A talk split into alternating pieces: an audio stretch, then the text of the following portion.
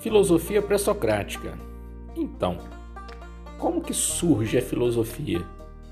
Como que ela se distingue da tradição mítica ou da narrativa dos mitos?